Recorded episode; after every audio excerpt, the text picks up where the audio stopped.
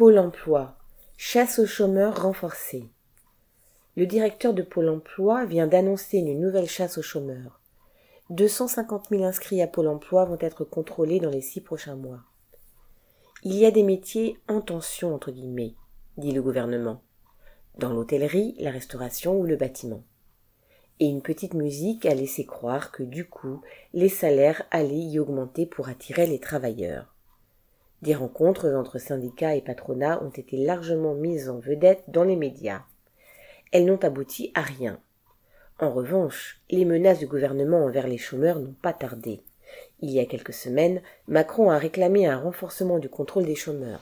Puis, la ministre du Travail, Elisabeth Borne, a immédiatement exigé que les contrôles soient augmentés de 25%. Et le directeur de Pôle emploi a mis cela à exécution. D'habitude, Pôle emploi ne déclenche ses contrôles que lorsqu'un chômeur n'a pas justifié d'une recherche active entre guillemets lors des douze derniers mois. Désormais, les chômeurs seront contrôlés au bout de trois mois. Les contrôles concerneront les chômeurs qui recherchent un travail dans des métiers en tension, mais aussi ceux qui auront été signalés par une agence pour une raison ou pour une autre, ou encore n'importe quel chômeur de façon aléatoire.